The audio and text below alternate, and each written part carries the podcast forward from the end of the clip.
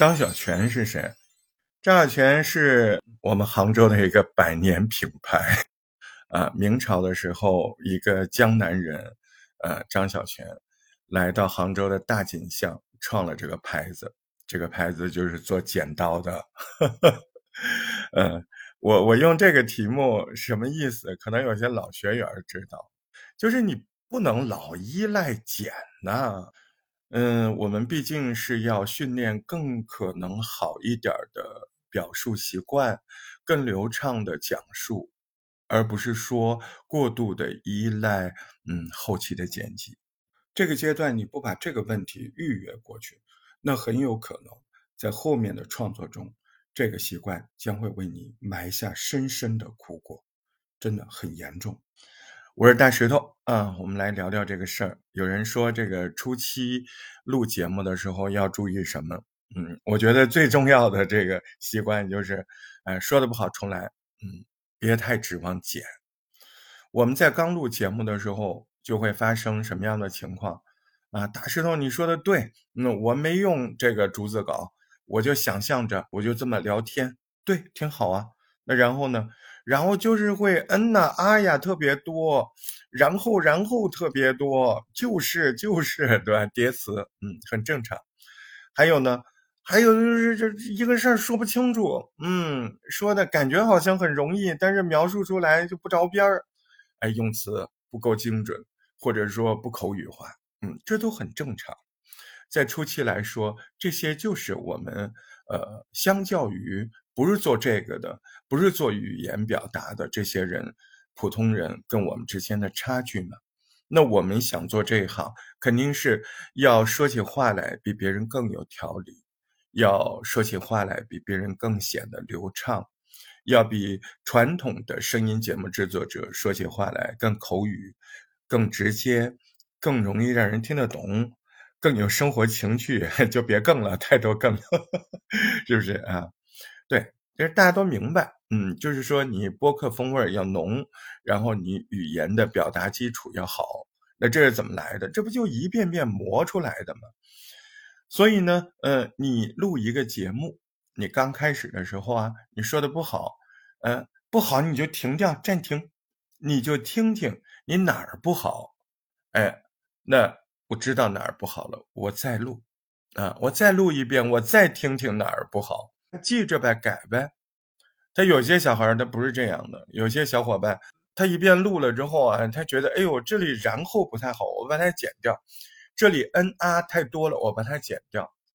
不是不可以，你到后面我还要督促你这么做。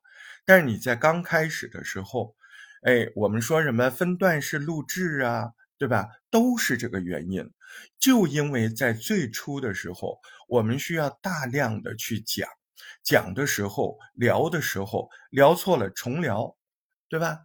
你看播客它是一门录制艺术啊，对不对？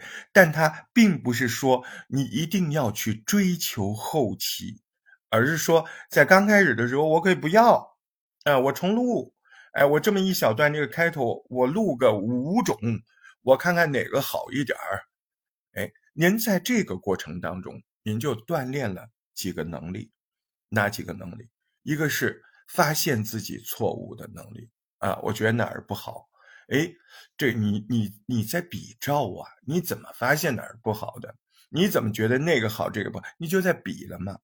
当你把自己这个交流的录音。拿来比照的时候，您其实就是在自检，哎，看看我这么说，我那么说，我按照我心里的想法，我能不能更好的体现出来？这个就就是你就是在学习，在练功夫啊，对吧？哎，你这好吗？你一遍说出来，你有恩啊，你说嗯，我我听出来这有恩啊不好，我会减。那你最后不就成了张小泉了吗？对吧？我要你成郭德纲，对吧？张口就来，是不是？这张口就来就是练的，多讲呗，一遍讲的不好再来一遍，对不对？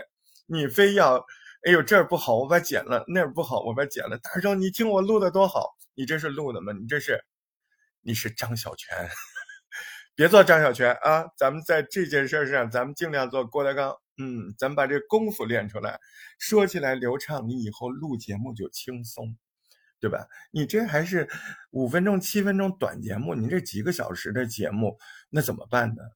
哎，那到时候你打开两个小时的录音，全都是嗯啊，那渐渐的、渐渐的，您对做这件事情就很压抑，你就时间成本特别高。哎，你你就光剪的嗯啊，你得剪好几个小时，对吧？那这样的话，您对这个东西他就没有那么多的认可感，啊，也有可能你最后干着干着，你去干后期去了。因为你把 剪辑的手手艺练出来了，哎呀，我这都忍不住要笑，这确实是这样。嗯，有些人搞了几个月剪辑，这个软件特别熟，手特别快，嗯，嘴一点没练，那可不嘛。你从郭德纲家里面跑到张小泉家里去了，来呃，记住练嘴，咱不是练手，错了就重录。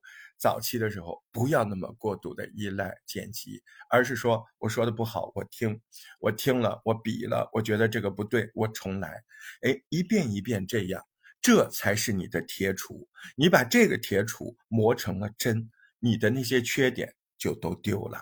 您的讲述的、聊天的各种能力、各种流畅度、生动度，哎，它就磨出来了。加油，加油，加油！别做这样拳啊！